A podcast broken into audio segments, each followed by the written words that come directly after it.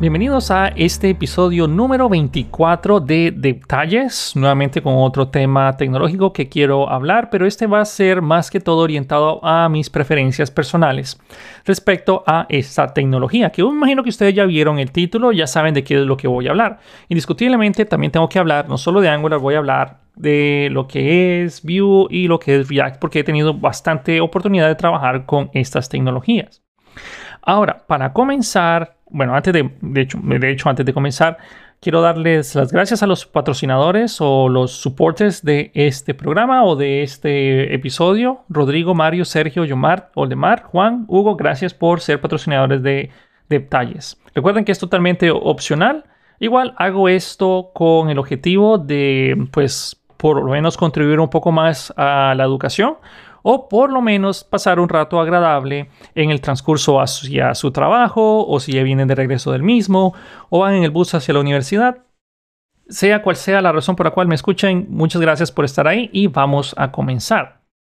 En el título de este episodio dice ¿por qué prefiero trabajar con Angular? Es una pregunta que no, tal vez no todo el mundo me la hace, pero me la han hecho un par de ocasiones y quiero responderla aquí cuando usualmente a mí no me gusta mucho ser del punto intermedio, decir, ah, ok, me gusta esto, pero también aquella es buena, o este punto me gusta, pero a la vez la otra también es muy bueno. En fin, eso termina en que no quedamos en nada. Ok, a veces me preguntan, ok, ¿por qué prefieres esto? O bueno, ¿qué prefieres esto o lo otro? Y hay que tratar de dar bueno, si vas a estar en un punto intermedio, por lo menos aclarar bien los dos puntos. Pero nuevamente trato de no caer en esa situación. Trato de no caer en que me digan, ok, ¿qué prefieres? Firebase o prefieres MongoDB? ¿Qué prefieres SQL o Oracle? O sea, no me gusta estar en ese punto intermedio. Me gusta tal vez inclinar más la balanza hacia un lado de la misma para que ustedes comprendan claramente mi opinión, pero recuerden que lo que yo digo no está bueno, no es una ley, hay muchas personas que van a opinar lo contrario y es totalmente válido. Nosotros no estamos, o bueno, por lo menos yo lo puedo decir como instructor o como profesor o como un simple desarrollador, igual cada uno de nosotros tenemos preferencias sobre ciertas tecnologías y preferimos cierto stack sobre otros por nuestras razones personales, por nuestra experiencia en la vida, entre otras cosas. Entonces, aquí voy a comenzar dando esa pequeña eh, precuela o preámbito Eh, es el por qué prefiero trabajar con Angular sobre Vue y sobre lo que es React, Vue y React. Solo para hacer un paréntesis, yo tengo ya más o menos tres o cuatro meses de trabajar de manera intensiva, intensiva con Vue especialmente Vue con Vuex y Quasar o Quasar es lo que más he estado utilizando en el trabajo en el cual me encuentro. Trabajo tiempo completo y literalmente paso todo el día o casi el 90% de mi día programando en Vue.js y honestamente me gusta mucho. Ok, honestamente siento, siento que me gusta mucho. Más, si me tocara poner las tres tecnologías para desarrollo de frontend, que también estas tecnologías sirven para ser más que el frontend, pero más que todo lo estoy orientando al desarrollo web o al desarrollo de aplicaciones web. Entonces, si me tocara ponerlos un podio de los primeros tres lugares, en primer lugar tengo a Angular, en segundo lugar tengo a Vue y, y tercer lugar tengo React. Más de uno se va a ir de espaldas por lo que acabo de decir, pero eso es normal. Ya voy a aclarar esto mismo también. Ahora, todavía no trabajo lo suficiente con Svelte o simplemente medio me he sentado a hacer la documentación y los tutoriales, pero así como muy superficialmente, como unos 15, 20 minutos ah, por semana. Y la verdad, Svelte se mira, se mira divertido, pero todavía no tengo suficiente fundamento para hablar de él. Así que me disculpo si querían que incluyera también Svelte en esta, en esta, en esta charla.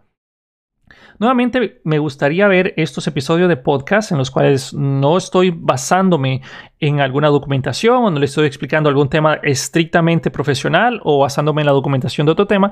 Me gusta que lo miremos más como una conversación improvisada, una conversación que tendrías si, eh, qué sé yo, nos encontráramos en un café y nos sentamos a hablar. Posiblemente es lo mismo que yo diría.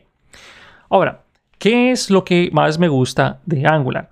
En el transcurso de los años, que más de uno está haciendo, la, bueno, está hablando bastante y despotricando y no sé, haciendo un gran show porque no hace mucho Google puso Angular JS en, eh, como un proyecto que ya no le va a dar más soporte. Y ya está en la página de Kill by Google, por cierto, lo pueden buscar, pueden buscar AngularJS ahí. Pero eso está bien. O sea, ni siquiera Windows XP, Windows 7 ya están en la lista de que pronto están, van a estar lejos de su... Bueno, de, hecho XP ya no tiene soporte, pero eh, eventualmente pasaron como unos 12, 10 años hasta que ya Microsoft dijo, no, ok, vamos a matar esto. ¿Por qué? Porque va avanzándose. ¿Para qué vas a tener dándole soporte a algo que ya tiene más de 10 años. Más bien, pasando de los 6 años, 5 años, 6 años para arriba, ya es mucho tiempo para una tecnología.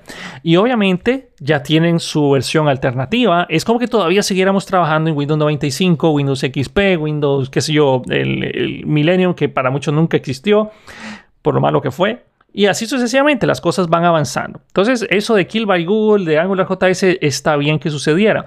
Muchas aplicaciones todavía siguen existiendo y no solo por el hecho de que Google diga, ok, ya, ya no le vamos a dar soporte a AngularJS, no quiere decir de que tus aplicaciones de la noche a la mañana van a dejar de funcionar. Claro, sí es un indicativo de que nosotros tendríamos que empezar a pensar en migrarlas. De hecho, ya ratos tuvimos que haber pensado en migrarlas. Pero ese paso es principalmente por motivos de seguridad. Si tu aplicación jamás ve el Internet y tu aplicación está funcionando así como está, está en la intranet, la gente la usa, no representa mayor problema de seguridad, entonces, ok, la pueden dejar ahí y darle prioridad a otras, pero igual sería conveniente de que nosotros nos movamos a tecnologías que estén, bueno, con mejor soporte. Más que todo por las características nuevas, por obviamente las razones de seguridad, entre otras cosas. Ok, pero no estoy hablando de Angular JS, estoy hablando de Angular. ¿Por qué me gusta más Angular? Primeramente porque obliga a los desarrolladores a tener cierto patrón para crear las aplicaciones. No quiere decir que un programador que trabaja en Angular es mucho más ordenado que uno que trabaja en React y Vue, porque también es algo de que se habla bastante, pero no es cierto. El orden de, o la estructura de un programa depende enteramente del desarrollador y del equipo de trabajo. Lo que pasa es que un desarrollador en Angular está a fuerza y obligado a hacerlo de cierto lineamiento que es un poco más, digamos que, bueno, un poco más estricto que si tú te sentaras a trabajar en Vue o en React. Porque estas, lo que es, bueno, es un poco difícil decir, bueno, React es una librería, a menos que estés trabajando en React Native, pero bueno. Entonces, estas tecnologías de Vue y React eh, te dan la, posibilidad de que seas más creativo con tu file system o tu estructura de archivos o cómo quieres manejar los componentes, cómo quieres manejar los elementos reutilizables. Entonces ahí te da una mayor libertad que puede causar un desorden. En Angular no quiere decir que eso no suceda. En Angular va a pasar y especialmente por personas que están comenzando a trabajar en este framework. Pero, pero, por lo menos vas a ver de que eh, tienes los archivos eh, separados o por lo menos vas a ver de que aquí están estos los componentes, aquí están los módulos, aquí están los servicios. Por lo menos vas a tener cierta estructura. Cosa, cosa que me tocó ver con unas aplicaciones que me pusieron Legacy en Vue, que me pidieron que las actualizara y que las pasara a otro lado. Y bueno, realmente fue rehacer la aplicación y era un caos. O sea, honestamente se los digo, me pasaron una aplicación que yo esperaba que tuviera un nivel mucho mayor de conocimiento de que el que yo tenía en su momento. Y me pasaron esta aplicación que la verdad fue, era un, era un desmadre, sin, sin, sin ánimo de ofender a la persona que lo hizo, porque seguramente lo hizo con lo que sabía y lo hizo de la, manera, de la mejor manera posible. Pero cuando yo me senté a ver ese código, habían tantas cosas con funciones de JavaScript muy viejas o con implementaciones de código muy viejo de, también de Vue, que entiendo por qué me pidieron que la rehiciera. La cosa está de que cuando me senté a ver ese código era una sola enredadera, era una, una sola sopa de código por todo lado que me fue, o sea, prácticamente pasé todo un día tratando de encontrar dónde estaban las piezas que necesitaba y las empezaba a anotar, las empezaba a hacer referencias. Por ejemplo, por aquí está eh, los comandos que necesito utilizar para hablar con una aplicación de la cual estaba como embebida la, aplicación que me dieron. Entonces hubo mucho trabajo que hacer solo para intentar entender cómo estaba la comunicación o cómo estaba la estructura del mismo. En Angular no quiere decir que eso no me hubiera pasado también, pero en Angular por lo menos yo, yo sabría, ok, este es el componente de TypeScript, sé que está por aquí. Ah, ok, estos son los templates, así que por aquí está la parte, o sea, la parte que me interesa es el HTML, está por aquí. O este archivo de, en este, en este caso este archivo de Vue tenía un template tan grande, pero exageradamente tan grande, que no sabía dónde era que terminaba, dónde era que empezaba código de la parte de, de los scripts de Vue. Entonces, me pasó de que, de que yo decía cuando estaba haciendo esa migración, decía, en, Angular posiblemente, posiblemente, digo, porque no, fue así, ese, proyecto está en Vue, pero posiblemente mi principal problema en, Angular hubiera sido obviamente la refactorización y los módulos eh, obsoletos. Si hubiera estado en Angular, una versión muy vieja de Angular, a la versión actual de Angular, que pues 12, 13, 14, cada vez sigue subiendo, pero eso es normal porque lo que es el framework se va actualizando. Ok, la última, la, versión en el momento que estoy grabando este podcast es la 12. Ok, nuevamente, eso no es una regla, pero honestamente la mayor parte de los programadores de Angular están obligados a seguir cierto lineamiento. Por ejemplo, si tú quieres trabajar con alguna dependencia, estás casi que obligado a hacer una inyección de dependencias. Si tú, si tú quieres trabajar con una dependencia en React o en Vue, tienes la libertad de hacerlo como mejor te plazca. Por ejemplo, tú puedes hacer una, un composable en Vue y ese composable puede tener todas las importaciones ahí que necesites y solo exponer lo que realmente hay que exponer cuando usen tu composable es exactamente los composables, podemos verlos, si nunca los han escuchado, podemos compararlos con los hooks de React. Es casi lo mismo. De hecho, son, yo siento que Vue le copió eso de, de React, de los composables, entonces, los hooks de React es, prácticamente lo mismo. Tú puedes crear un hook que haga todo lo que necesites para abstraer toda la lógica del mismo y que sea lo suficientemente eh, reutilizable para que simplemente lo pongas tu hook personalizado en el lugar donde lo necesites y expone la información o los métodos que tienen que ser llamados en ese componente. Entonces, eso es muy bien. El inconveniente de hacerlo de esa manera, a mi parecer, es que hay veces que yo no sé qué dependencias tengo ahí o qué dependencias están internas. Lo mismo sucede en Angular. No quiere decir que Angular no, pase, no le pase eso, pero siento que tiene más sentido es más fácil ver que este componente tiene estas dependencias. Por ejemplo, en el constructor claramente estás viendo que dice private, qué sé yo, mi, product, mi product service, private, mi, qué sé yo, chat service o lo que sea. En el constructor tienes la definición de los mismos. En cambio, en React y en Vue tienes que abrirte, ya sea el, eh, los, bueno, la parte del setup y buscar dónde en cualquier parte puede estar eso, en cualquier parte del setup, dentro de ese, de ese método setup, puede estar la referencia a los composables y lo mismo en React. Aunque React tiene la regla de que por lo menos los hooks tienen que estar definidos al inicio o, o al menos antes de cualquier condición que tengas. No puedes hacer un if antes de la, incorporación de un hook, aunque también hay ciertas excepciones que se podrían implementar. Pero usualmente la regla es que los hooks van al inicio, justo cuando se define el componente, lo cual hace ver que esas son las dependencias, pero no es del todo una norma o no es una regla. Bueno, es una buena práctica, pero no es, que estés obligado a hacerlo, no es que si lo pones en otro lado no va a funcionar.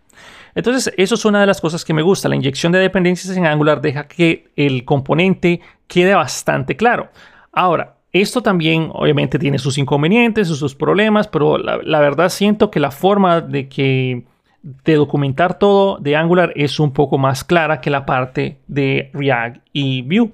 También porque Angular obligatoriamente te hace trabajar en TypeScript eso es para mí un punto a favor, especialmente porque la mayor parte de las veces donde tengo que trabajar en proyectos de frontend, tengo que trabajar con otras personas o he trabajado con otras personas y tener por lo menos una documentación de cómo es que funcionan las funciones, valga la redundancia, de otras personas es muy útil. Ahorita me está pasando de que tengo que hacer una comunicación con una aplicación de otra persona o con unas interfaces de otra persona, pero la otra persona ni siquiera tiene documentado esos procesos o la comunicación no está documentada, por lo cual me dice, mira, yo te voy a mandar un objeto. Y le digo, ok, ¿cómo luce el objeto? Ok, espérame un momento. Y me manda un, un JSON o me manda una... Sí, la verdad me manda un JSON en el cual yo tengo que, ok, lo reviso, lo analizo, ok, ya sé lo que viene y después en la vida real, cuando lo echo a andar, me revienta porque parecía, bueno, porque, bueno, recibo propiedades que yo estaba esperando, pero no las recibo. O vienen nulas, o no vienen, o vienen otras que no tengo pensadas. Entonces, o que no estaban definidas en el JSON.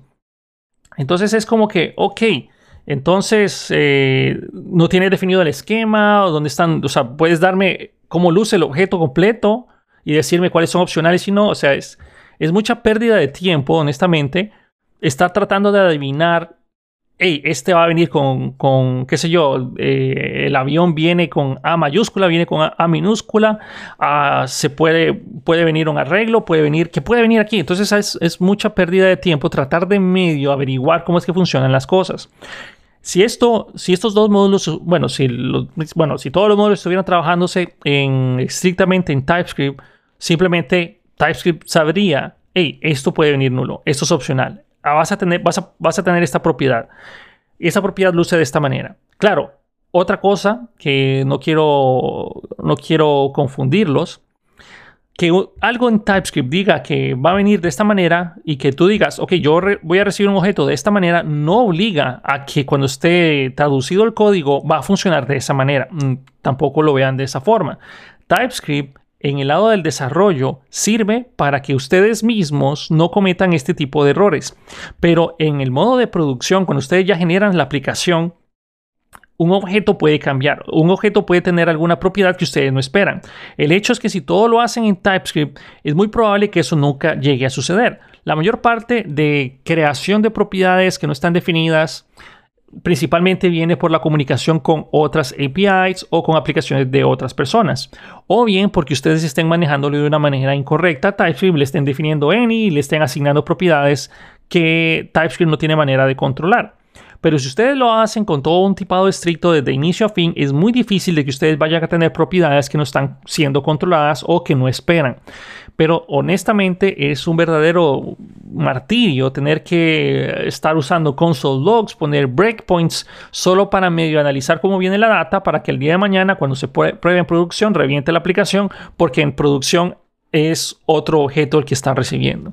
Entonces eso a mí me, me molesta bastante. Cosa, cosa que más de uno va a decir, ah, bueno, pero puedes trabajar en React View en, en TypeScript. Sí, efectivamente se puede hacer. El problema es que no es una norma, no es una regla y no es la mayoría. Entonces, la mayor parte del código está en JavaScript. El, no sé, me animaría a decir que tal vez el 60% por muy poco está en JavaScript. Lo demás está en TypeScript. Claro, la creación de módulos, componentes externos o librerías que terminan siendo subidas a NPM, usualmente la mayoría de ellas fueron escritas en TypeScript con el objetivo de garantizar la mejor calidad posible de estos paquetes. Pero bueno, eso por lo menos eso es lo que a mí me gusta pensar, pero puede que no sea cierto. Pero usualmente cuando ustedes hacen un paquete o una librería que suben a NPM al repositorio mundial de paquetes, Usualmente ustedes van a pasar sus pruebas o las personas que están utilizando o las personas que crean paquetes como Axios o los que crean ah, como el request o los que crean express, todo esto lo prueban en TypeScript. Nuevamente para asegurarse de que la aplicación y nuestro paquete se comporte como nosotros esperamos al día de mañana. La cosa está de que no tiene nada de malo trabajar en JavaScript. React como Vue tienen formas de obligar a que los componentes luzcan de, bueno, reciban la información como ustedes esperan. Vue tiene una característica que me gusta bastante, que ustedes pueden definirle cómo va a lucir las properties o las, las props que ustedes van a recibir en un componente. También se puede hacer esto en Vue con los, eh, perdón, en React con los prop types, pero, pero, pero, tanto en Vue como en React no es tan estricto. Sí, vas a tener unos errores, vas a tener unos warnings, pero la aplicación igual funciona. ¿Ok? Va a funcionar a pesar de que, ok, yo estaba esperando aquí un string, no le mandé el string, le mandé un número, va a funcionar. Claro, esto también sucedería en la parte de Angular, pero como Angular a fuerza está en TypeScript, hay muy pocas personas, la verdad, muy pocas valientes que se han aventado a trabajar Angular con JavaScript, que eso la verdad es que ni yo, ni yo cuando empecé, dije, yo, para serles honestos, hubo un momento en mi vida cuando vi Angular con TypeScript la primera vez, cuando estaban en las betas, y yo dije, Dios santo, ¿qué es esto de la roba? ¿Qué es esto del, decorador? Que ni siquiera sabía que era un decorador. yo decía, uy, no, esto está demasiado complicado, mejor lo intento hacer en JavaScript, que es lo que conozco. Me puse a ver el código de JavaScript y no, hombre, estaba peor. De, uy, no, no, no. Entonces vamos a echarle ganas y miremoslo en TypeScript. Entonces, eh, la mayor parte de las personas y tal vez el 99% del código allá afuera de Angular está basado en TypeScript, cosa que es muy útil. La inyección de dependencias, honestamente, siento que es para mí el punto más fuerte que tiene Angular. No tanto eh, la estructura de proyectos, no tanto la modularización de los mismos, que honestamente también eso sería lo segundo que me gusta más. Es muy fácil, es muy fácil que un proyecto en Angular, especialmente si uno viene comenzando, que todo lo empiece a colocar en el app.módulo y se haga descontrolable, bueno, descontrolado y, o sea, descontrole eso y después vas a ver la aplicación de otra persona y hay como mil líneas de código en el app.módulo y uno dice, Dios santo, ¿y eso qué es? También pasa. No solo, como les decía, no solo por el hecho de que estén trabajando en Angular significa que automáticamente van a ser organizados. Todo esto depende mucho del desarrollador. He visto códigos de React que están mil veces más ordenados que una aplicación de Angular o proyectos en Vue también que están sumamente bien pulidos y organizados y fáciles de leer, fáciles de mantener y también he visto código muy ordenado de Angular. Lo que me gusta honestamente de Angular es la facilidad de que tú puedes hacer el lazy load de un módulo completo o del lazy load solo de las partes que te interesan. También me gusta mucho la manera como la aplicación luce, o sea, no me refiero al, HTML, sino me refiero a que cuando abres la aplicación ves claramente, ok, este es el template, este es el, el, archivo de TypeScript, este es un pipe, este es un, lo que sea, es una directiva. O sea, me gusta mucho cómo se ve porque claramente, bueno, inclusive tienen hasta iconos diferentes gracias a que tienen un nombre diferente los archivos. Esto hace que se pueda poner o paquetes como de iconos puedan aplicar un icono diferente, cosa que no sucede si lo estamos viendo directamente en Vue o lo estamos viendo directamente en React. Si nosotros estamos trabajando en, en React, el icono es el mismo. Tal vez sonará esto como estúpido o absurdo, pero es más rápido ver un icono que ver la palabra. Es decir, yo miro un icono de que es un servicio, entonces aparece el icono de Angular en amarillo. Yo ya sé que es un servicio con solo medio, medio ojearlo, ya sé que es un servicio. Es un componente, sale, sale en rojo o qué sé yo, o sale, o es un pipe, entonces sale en verde. Y así sucesivamente, es un módulo, sale en rojo y así es muy fácil de identificar. Claro, esto es algo que la verdad no debería de ni mencionarlo como un punto a favor, porque usualmente lo que yo hago si necesito irme a un servicio, un pipe, una directiva o cualquier otra cosa es que yo presiono control P o command P y lo, lo busco mediante la paleta de comandos. Simplemente escribo en medio lo que quiero, punto .py, punto .directive, punto .component y ya me aparece y es muy raro de que yo tenga que verlo visualmente. Pero a la hora de enseñarlo lo he sentido muy conveniente. Ok, pero en Angular, eh, perdón, en React me encanta de que le pone ese icono, la carpeta, por lo menos la carpeta de los hooks se las pone en, con un morado y me encanta eso porque claramente lo identifico que son, que son los hooks. Pero nuevamente eso no tiene nada que ver, la verdad, la tecnología. Pero gracias a que tiene cierta estructura, Angular tiene cierta estructura de sus archivos a fuerza van a poder tener esa, esa visión de, de, lo que contiene cada uno de ellos. Es más, los nombres de los archivos, según las buenas prácticas de Angular, tienen también la palabra que ustedes están buscando. Por ejemplo, tienen punto .component, tienen punto .directive, tienen punto .pipe, punto .service, punto lo que sea. Ya viene en eso. Y si ustedes trabajan con el Angular CLI, a fuerza lo va a crear por ustedes. Yo he visto allá afuera muchas personas, no, tal vez no, no tantas como pensarían, pero no tantas como quiero hacer énfasis, tal vez un par, donde crean hooks en React o composables en, en Vue y no tiene el nombre correcto. Entonces simplemente dice, qué sé yo, get, uh, get post. ¿Y, esto qué es? ¿O oh, es una función? No, es un hook. Y yo, uh, ah, ok, era un hook.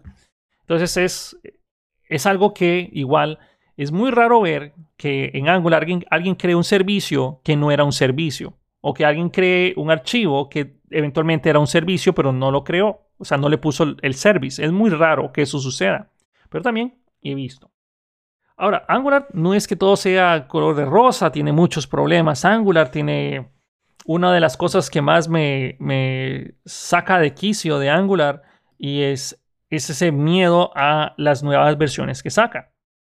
Por ejemplo, sale Angular 12. Ay, Dios santo. Vamos a ver qué pasó ahora. Entonces, a veces uno siente y tiene ese estigma de ese miedo que no sucede con React y no sucede con Vue porque estas, estas dos tecnologías, aparte de Angular, estas dos tecnologías tienden a mantener bien el código a la siguiente versión.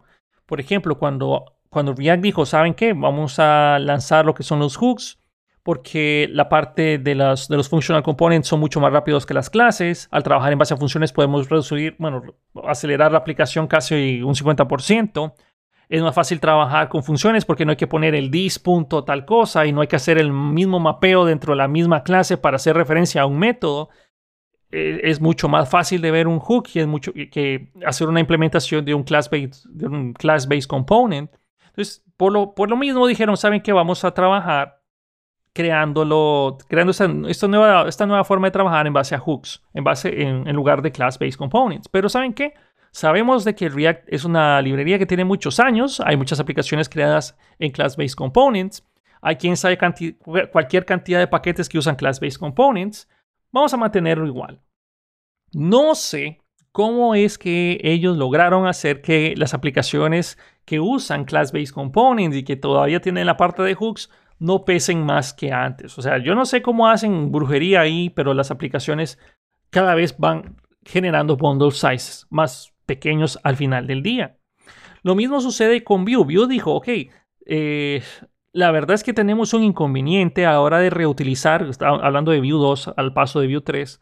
La verdad es que la gente de Vue dijo, ok, nosotros tenemos un inconveniente porque si queremos reutilizar información entre componentes, podemos, bueno, tenemos los mixings y tenemos la forma de inyectarlo, pero eso hace que la información aparezca de la nada, o sea, simplemente ya está disponible si yo lo inyecto o si uso un mixing, pero la verdad es que no sé de dónde viene eso. En el momento que nosotros tengamos más de un mixing en Vue, ya no tenemos la menor idea si esta función viene de este mixing o este dato viene de este mixing o del otro o del otro. Y pues eso es la parte complicada, sin, sin meter que cuando nosotros teníamos o sin contar que cuando nosotros tenemos aplicaciones en Vue 2 que tienen interacciones con diferentes piezas, entonces uno termina creando un componente cuya lógica está segmentada en un montón de lugares. Por ejemplo, si un componente trabaja en base a el usuario, a usuarios y productos, entonces en el mismo componente vamos a tener eh, código relacionado a los usuarios y código relacionado a los productos por todo lado. Cosa que dijeron la gente de Vue, ¿saben qué? Si nosotros nos creamos los hooks, bueno, por no decir hooks, mejor saben qué, le vamos a poner composables. Voy a crearme un composable entonces ahí podemos agrupar toda la lógica de los productos y toda la lógica de los usuarios. Y así, cuando alguien lo importe, ya sabe que de este composable viene todo lo que está extrayendo, bueno, este desarrollador. Y honestamente, a mí me parece, me parece genial su implementación. La verdad siento inclusive que es más fácil trabajar los composables en Vue que los hooks de React. Pero pero, pero me gusta mucho la forma como React trabaja el estado de los mismos. Porque tú das, o sea, tú creas, por ejemplo, el de use state, el hook de, React, el más básico de todos, el use state, nos expone la función para cambiar el estado y el valor prácticamente que tiene ese hook, el valor de ese estado. Entonces tenemos una función para cambiar el estado y tenemos el estado como tal. Nosotros sabemos que el estado es eh, solo de lectura y esto ayuda muchísimo a que la aplicación siempre se comporte de la manera esperada.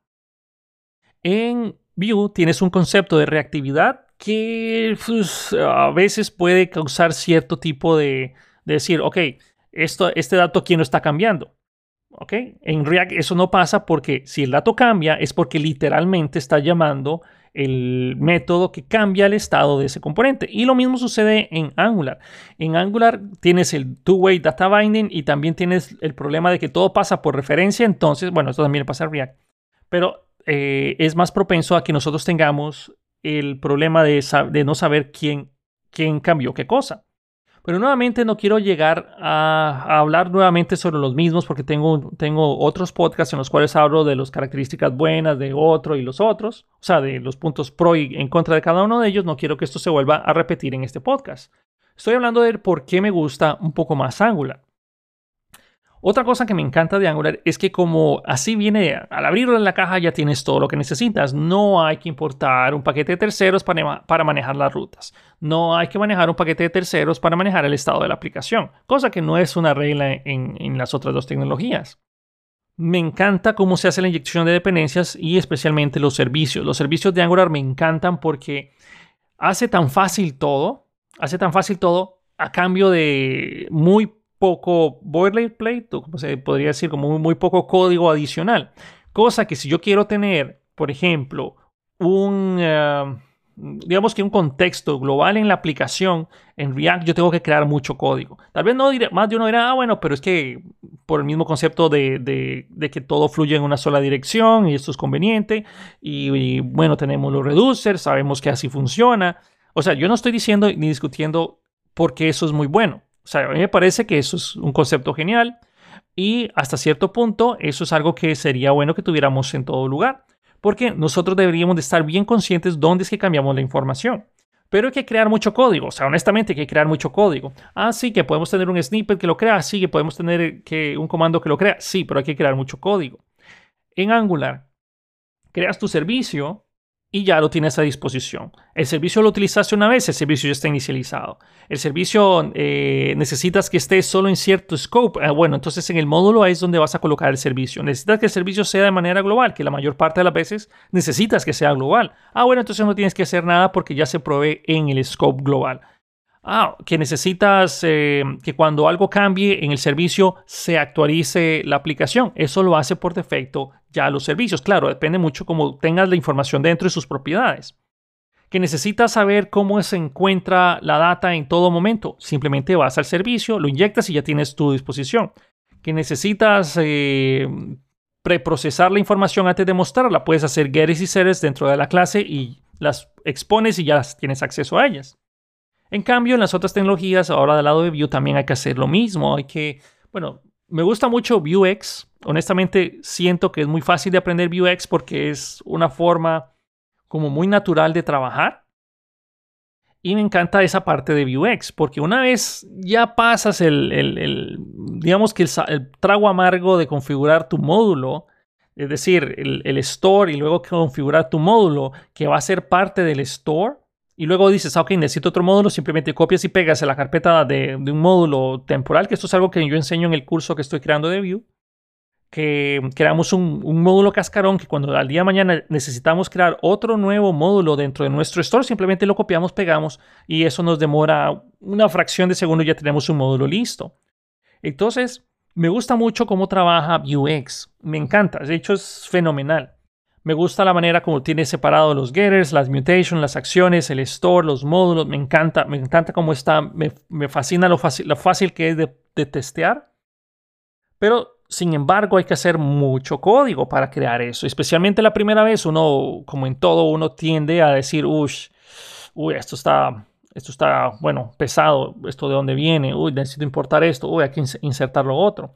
Cosa, nuevamente, que en Angular siento que es mucho más fácil. Después de pasar, obviamente, la curva de aprendizaje de Angular, que es más alta, eso definitivamente lo es.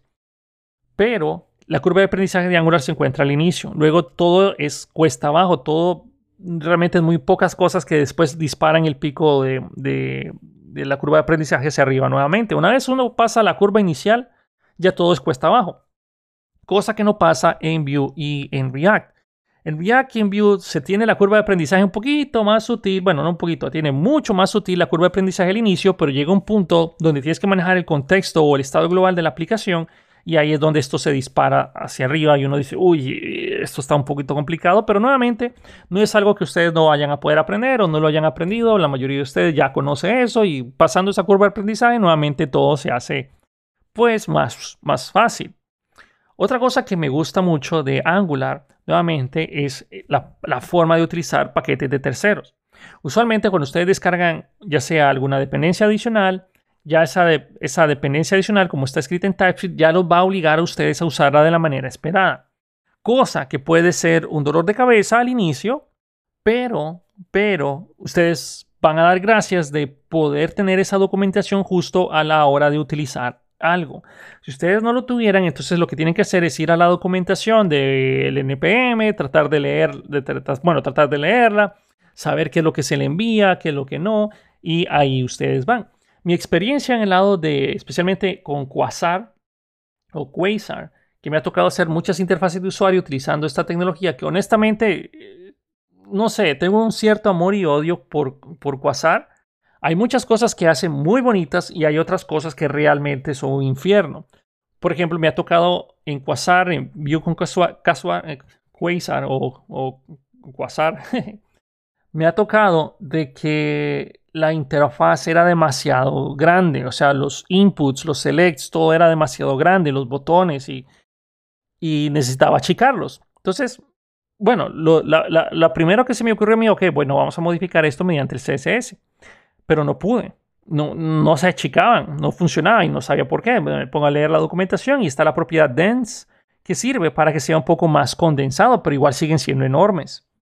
Y ya después de eso ya no pude hacer nada. Entonces, por suerte, le terminé hablando al jefe y le dije, y a otros desarrolladores de ahí, les dije, hey, que, eh, ¿qué se puede hacer aquí? No, no se puede hacer nada, pero así como está denso, ya eso es, nosotros sabemos si así está bien. Ah, ok, ok. Luego, me ha encantado de, de, Quasar que tiene muchas cosas interesantes ya eh, preconfiguradas, como por ejemplo que tengamos, yo necesito mostrar aquí un tipo de, o sea, cuando está esto oculto, que no aparezca, pero cuando alguien lo muestre, que haga un slide y ahí se muestre, o hacer un virtual scroll, y hay muchas cosas que ya vienen en Quasar, cosa que Quasar obviamente hay que instalarlo aparte, y si no estoy mal, también tienes que crear el proyecto pensado desde inicio en Quasar. No quiere decir que si estás trabajando con Vue y digas, ok, necesito importar Quasar, puede estar equivocado, no sé. Pero todas las aplicaciones que, me han tocado hacer de Quasar, tengo que usar el Quasar CLI. Y esto es algo que en Angular ustedes pueden decir, ¿saben qué? Voy a usar PrimeNG o voy a usar Angular Material o voy a usar cualquier otro tipo de componentes estilizados ya ustedes los pueden montar en sus aplicaciones, las desmontan, lo quitan, lo ponen, no hay ningún problema. Porque su, aplicación de Angular puede estar trabajando en cierto, como por decirlo así por defecto, tiene cierta apariencia y se pueden añadir estos módulos de manera, bueno, un poco más transparente. Ahora, quitar, si ustedes ya están utilizando Angular Material, quitar Angular Material, eso ya es, eh, eso es como quitar de esos mozotes o esos no sé cómo decirlo, pero esas cosas que se le pegan a la ropa, pero digamos que se les pegó en el pelo, ¿saben qué? Mejor digamos como que se les pega un chicle en el pelo y quitar eso es, es un dolor. Van a terminar cortándose el mechón de pelo o eh, pasando un mal, un mal, rato tratando de quitarlo. Eso es lo mismo que pasa, la verdad es que con cualquier otra tecnología, no, no solo de Angular. Luego, también me gusta de Angular lo que son los módulos la parte de los módulos de Angular mm, me hace ver a mí que todo está pensado de cierta manera. Por ejemplo, estos son los componentes que voy a disponer en este módulo. Estos son los componentes, son los servicios, estos son otros módulos. Y cuando yo quiero importar algo, sé dónde tengo que hacerlo. Y eso queda a disponibilidad o se puede utilizar a lo largo de todo ese módulo. En cambio, si lo quiero hacer en React en Vue, necesito ya sea o hacer un lazy load del módulo del componente, pero definitivamente necesito, bueno, queda a mucha discreción, pero usualmente vamos a tener que ponerlo explícitamente en cada uno de los lugares donde lo voy a tener que utilizar o hacer una importación. Claro, eso es subjetivo porque en Vue también se pueden colocar lo que son componentes globales o directivas globales y se pueden simplemente utilizar, pero el inconveniente es que yo no sabría hey, ¿de dónde vino esto? Si yo no hiciera el código, yo no sabría de dónde vino. En Angular, si yo veo algo y yo sé que eso no es propio de ya sea un componentes de Angular o eso no es propio de o por defecto del navegador web, sé que eso viene de algún módulo. Entonces lo que usualmente iría o lo que haría es ir a ver el módulo de ese componente y posiblemente ahí esté la solución del mismo. Ok, otra cosa que me encanta de Angular es RxJS, que venga con esto pues ya por defecto. ¿Por qué? Porque RxJS, muchas personas dicen, ay, qué pereza trabajar con observables, ay, qué pereza un subscribe, qué pereza esto y lo otro. Pero la verdad es que RxJS es poderosísimo. O sea, yo sé que muchos dicen, ah, bueno, pero si yo quiero hacer una petición HTTP, uso el fetch, uso Axios, ya está, no tengo que hacer nada más. Sí, pero, pero, pero, nosotros tenemos muchas cosas aparte de hacer simples peticiones HTTP mediante RxJS. O sea, más de uno dice, sí, pero tal vez están mezclando peras con papayas, porque estoy hablando de, hacer una petición HTTP mediante RxJS. Se puede, RxJS tiene un paquete de Ajax, que si ustedes no quieren usar el Common, el HTTP Client, que es para hacer las peticiones HTTP en Angular, no necesariamente no están obligados a hacerlo, pueden usar lo que ya viene en RxJS pero usualmente usamos lo que viene en Angular porque ya viene con ciertas características, viene con cierto comportamiento por defecto que pues la mayor parte de las veces ya estamos, bueno, es lo que nosotros necesitamos. Y de ahí le podemos poner operadores. Y de ahí, imagínense que necesitan hacer una petición y e, esa petición regresa a algo e inmediatamente después ustedes tienen que hacer otra petición y digamos que le metiéramos unos dos o tres niveles de para de anidamiento nosotros podemos hacerlos con switch maps o podemos usar operadores de planeamiento para que nos ayuden a hacer todo ese trabajo de una manera muy sencilla. Claro, claro, si estamos trabajando en Vue y en React, tenemos la posibilidad, porque puede ser que nosotros estamos trabajando en Axios o puede ser que estemos usando el Fetch API, cualquiera de las dos, que son las más comunes.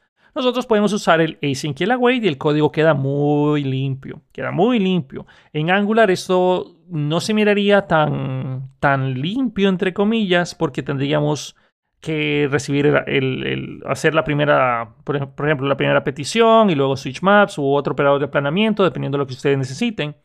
Pero en pocas palabras, en pocas palabras, ustedes van a terminar haciendo un código bien estructurado. Y y también tienen la posibilidad de que un servicio regrese la información exactamente como ustedes la necesitan a puro operador de RxJS. Eso para mí me encanta. Eso me encanta de Angular, que es que tengan ustedes esa disposición de Rx. Por ejemplo, en Angular, si tengo que hacer una petición HTTP, digamos que vamos a hacer eh, una aplicación con el, eh, el API de Pokémon. Entonces, hago la petición HTTP me trae los Pokémon, yo los puedo transformar, los puedo mutar, puedo inclusive llenar la data que hace falta con la misma petición HTTP o en, el mismo observable. Y en mi servicio hago todo, todo, todo el trabajo pesado de leerlo, mapearlos, hacer más peticiones, en fin, etcétera. Y regreso todo, todo lo necesario para que en los componentes simplemente se suscriban a el resultado de ese servicio o de ese método del servicio y ya tengo toda la data lista. Pero si yo lo estuviera haciendo en React o lo estuviera haciendo en Vue, tengo que hacer esto de una manera un poco más manual. Es decir, hago la primera petición y, una vez hago la primera petición con Axios o hago la primera petición con el Fetch API y necesito llenar los datos que se encuentran dentro mediante otra petición HTTP, tengo que hacerla o ir haciéndolo paso por paso e ir extrayendo la información. O bien, obviamente también ustedes pueden importar lo que es el paquete de RxJS y pues ya tienen la, opción, pero esto no sería algo o no es algo que viene por defecto en estas tecnologías. Entonces a lo que voy es que paso a paso ustedes tendrían que hacer todo el mismo procedimiento que se puede hacer en Angular mediante RxJS en una misma cadena de, peticiones. Lo cual es muy interesante y es muy, a mi parecer, es muy satisfactorio trabajar con RxJS. Ahora, vamos a, otro punto que mm, mucha gente le da miedo y no, es que sea Google quien mantenga Angular. Obviamente Angular no nació por, por las manos de Google, o sea, no nació, Angular JS no nació por Google, Google lo terminó adquiriendo. Y eventualmente, ya oh, después, hace muchos años, sí, es, sí es Google quien le da soporte y mantenimiento. Pero, pero, Google es quien responde por Angular. Si nosotros nos ponemos a ver en eso de Kill by Google, que es lo que les mencioné al inicio del podcast, estaba hablando de que ya hay muchos proyectos que, que Google ha matado. Hay muchos, hay muchos y podemos hacer un podcast hablando de otros, otro, otro, otro montón de tecnologías que Google ha matado. En lo personal, eh, Angular JS vivió más o menos 11 años, 10, 11 años, si no estoy mal, antes de que ya diga Google, saben que ya hasta aquí. 10, 11 años para lo que fue AngularJS es un éxito. Si nosotros pudiéramos garantizar que nuestro software va a funcionar 10 años o 11 años, eso es, es fenomenal, es increíble. yo tengo software desarrollado que sí tiene más de 10 años que todavía se sigue usando, pero ya no le estoy dando soporte ni nada. Pero lo siguen utilizando, a pesar de que no esté ahí, alguien más le está dando mantenimiento y persino al, al pobre cristiano que le toque hacer ese mantenimiento a un software que yo hice hace tanto tiempo. Y eh, a lo que voy es que nuestro software, inclusive nosotros mismos, la mayor parte del software que nosotros hacemos, no, nosotros no tenemos una, una esperanza de vida de más de seis años. Usualmente cuando un software, y estamos en una empresa y nos dicen, oh, este software tiene seis años o tiene siete años, ya nosotros como desarrolladores que estamos llegando a la empresa decimos, ok, bueno, lo podemos hacer mejor, es momento de actualizarlo. Y debería de ser así, debería ser una, una norma de que nosotros también nos preocupemos de que nuestro software esté siendo actualizado, esté siendo eh, progresivamente vaya evolucionando. Así debería de ser, pero obviamente esto no pasa en la vida real, nosotros cuando hacemos un software, la verdad esperamos que ese software viva así y viva sin nuestro soporte por toda la eternidad. Cosa que, bueno, es lo ideal, pero de verdad casi nunca pasa. En fin, para ir cerrando, nuevamente, hay varias características por las cuales yo prefiero Angular. Prefiero Angular más que todo porque, bueno, honestamente, Google no es la empresa que, a la cual yo le, depositaría toda mi, entera confianza. La verdad son pocas las que podría pensar en que, le puedo, que puedo confiar en ellas. Que la verdad no debería confiar en ninguna. Pero mm, bueno, vamos, vamos a decir que Google no es la que tiene mi, mi, mi corazón. Pero, o mi entera confianza, especialmente porque hay eh, he tenido la posibilidad de, trabajar con dos teléfonos. Tengo un Pixel que uso bastante y la mayor parte de la publicidad que siento que, que recibo viene por cosas que he buscado en el teléfono de Android. Y también uso bastante el de Apple y no quiere decir que no reciba publicidad ahí, pero ha sido menos fuerte la publicidad que me han enchutado ahí en el, por, por, el, por el dispositivo iOS. Entonces, también esto, sé que Google tiene más información mía que, Apple, por ejemplo. Pero a lo que voy es que 10 años para Angular JS fue muy bueno. Si Angular 2, la, la, justo la primera versión que salió después de Angular JS, si esa versión todavía tiene soporte de 10 años, yo estaría más que feliz. Sí, tiene muchas cosas feas Angular, Sí, yo sé, sí, sé que también eh, soy un fan cegado de, que sí que la velocidad de Angular eh, no es tan rápida como React y. Hay otra cosa que se me había olvidado mencionar que me encanta de Angular es la parte de los formularios. Angular tiene bien, bien, bien robusto la parte de los formularios. Tienes un montón de validaciones ya al abrirlo de la caja. Tienes un montón de reactividad que ya viene en base a RxJS desde los formularios. Puedes suscribirte a cambios, puedes escuchar lo que tú se te dé la regalada gana de un formulario. Los puedes crear todos en el lado de, TypeScript, lo cual te ayuda muchísimo a tener toda la data en todo momento a la mano. Y sí, hay ciertas cosas debatibles, como por ejemplo de que cambies el formulario y que esto cambie también el HTML y que bueno, Angular hace lo mejor que puede para mantener siempre sincronizado todo, aunque tú puedes mantener todo con un, one-way data binding, que esto es algo que React hace por defecto. O sea, React a fuerza te obliga a seguir esta, este tipo de estrategia, lo cual es muy bueno porque tú sabes en todo momento por qué cambia la, data y es porque tú explícitamente la estás cambiando. Esto en Angular no es del todo cierto porque hay veces que las cosas pueden cambiar por interacciones de usuario y la interacción del usuario cambió la data. Ok, pero esto, esto no debería ser un gran inconveniente, al menos para mí no ha sido un mayor problema. En fin, la parte de los formularios es otra cosa que se me olvidó hablar antes, pero me encanta cómo hace la parte de los formularios, especialmente los formularios reactivos en Angular, es algo que ah, buenísimo. ¿Ok? En fin, vamos a empezar a cerrar con esto, que mm, en lo personal me gusta mucho trabajar con Angular, especialmente en organizaciones, me gusta trabajar en Angular si estamos un equipo de trabajo, aunque también eso es otro, es que todo puede ser un punto positivo y negativo. Si ustedes están trabajando en un equipo, también me pasó, les voy a contar rápidamente una, una, pequeña historia. Estaba trabajando con otra persona en un proyecto de Angular y la otra persona hizo ciertos cambios en unos módulos que cuando yo hice el merge de lo mío, el módulo como que no sabría decir si se corrompió o no, pero la aplicación me dejó de funcionar por un módulo que no implementaba cierta característica, pero como no sé exactamente el, verdadero motivo de esto, se terminó resolviendo borrando el módulo de los dos lados y volviendo a importar.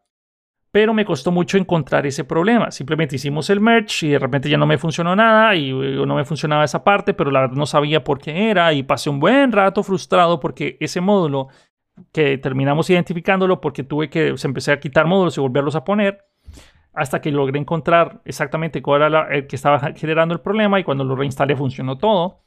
Pero eso es algo que no tuvo que haberme sucedido. Pero, pero, nuevamente hay veces que hubiera pasado más rato, o sea, si sumo todo el rato tratando de leer el código de otra persona, eso me ayuda, bueno, justifica un poco tener cierto tipo de inconvenientes con los merge de módulos, que tal vez es lo que más delicado sea, pero igual Git hace un excelente trabajo en esa parte. Bueno, ya para nuevamente cerrar, Angular en lo personal me gusta bastante.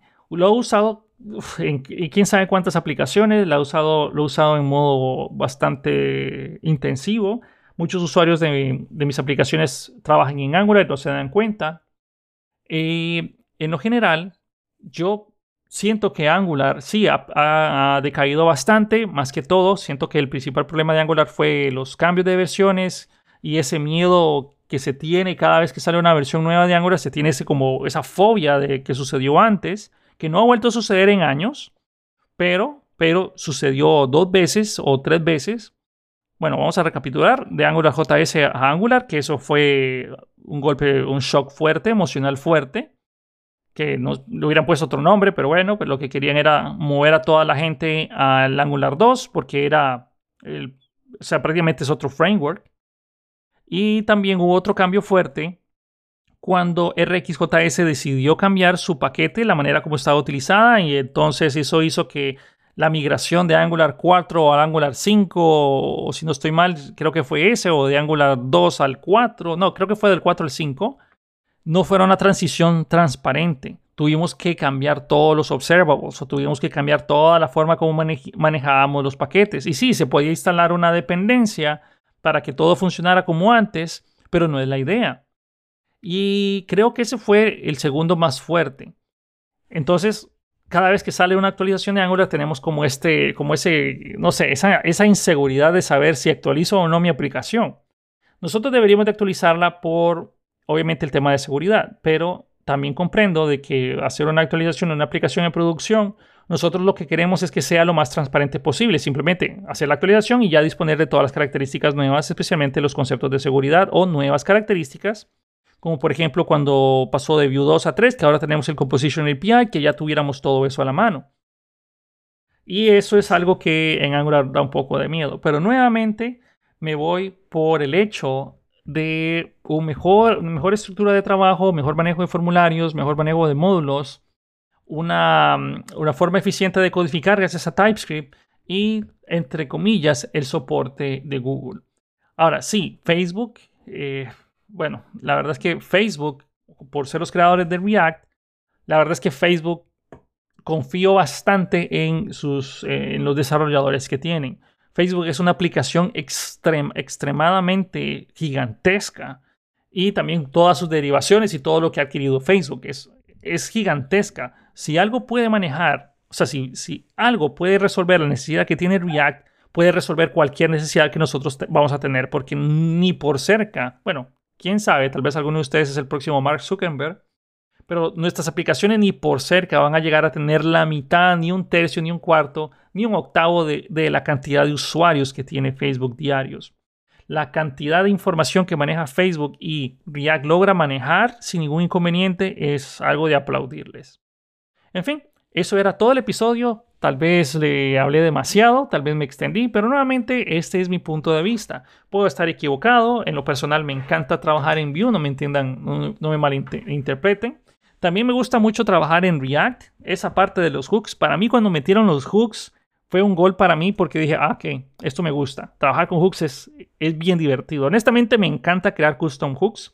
Cada vez que ustedes crean un custom hook, uno se siente como profesional. Pues, un custom hook que sirve para hacer esto. Y lo mismo en Vue con el Composition API. Cuando metieron la Composition API, me encanta, me encanta crear el, todo, todo lo que son las opciones mediante el setup o crear mis propios, um, mis, propios, entre comillas, hooks. Pero recuerden que en Vue le dicen composables, pero realmente es un hook de React. Pero como lo usa, pero como lo usa Vue, inclusive tienen hasta los mismos, eh, el mismo efecto y tienen uno que se llama hasta Watch Effect. Es la misma cuestión de React, pero eh, obviamente React lo hizo primero y lo puso primero, entonces React es el original y luego viene Vue que él lo vio, lo copió y pues la verdad es que así es, así es todo el mercado. Cuando alguien hace algo bueno y eso, eso algo bueno es popular, lo terminan copiando. Ah, lamentablemente muchas veces copian cosas que no deberían de copiar, como por ejemplo, cuando eh, el headphone jack fue removido de los iPhone, después todo el mundo empezó a quitarlo y Dios santo ok, ahora ya nos fregamos, ah, que ya le quitamos todos los puertos, ahora es, es solo un puerto y la verdad es que está bien porque tenemos un puerto que hace todo. Pero cada vez perdemos características. Ah, que ahora eh, le quitaron, qué sé yo, el, eh, ya no lo, no lo, leemos con el, eh, qué sé yo, con el dedo. Y bueno, eso es otro tema. Otro tema que me estoy desviando. Pero a lo que voy es que sí entiendo por qué se copian las cosas buenas. Y esto, esto particularmente pasa bastante con Vue, o lo he sentido que ha pasado bastante con Vue, que la gente ha copiado las cosas productivas de otras tecnologías y lo incorporan y hacen una versión propia muy, muy buena. Nuevamente, pero si me tocara ahorita mismo hacer un proyecto y tengo la posibilidad de hacerlo en lo que se me dé la regalada gana, me iría por Angular. Mi backend estaría en Node, posiblemente Nest o Express, porque las dos tecnologías me encantan. Todo, en, todo mi Node sería en, obviamente en TypeScript. La base de datos, si yo pudiera escoger la que yo quisiera, pues estoy más acostumbrado a trabajar con Oracle. Me encanta trabajar con GraphQL. Es algo que yo tengo que enseñar algún día en alguno de mis cursos, pero quiero hacer algo especializado en, GraphQL, que la verdad es que es impresionante. Y creo que pues con eso me iría lo desplegaríamos en, eh, no sé, tal vez en Amazon Web Services o en Google Cloud, en algún lado de ahí. Y bueno, eso sería mi trabajo de ensueños. O por lo menos para mi próximo proyecto que espero que algún día me haga millonario.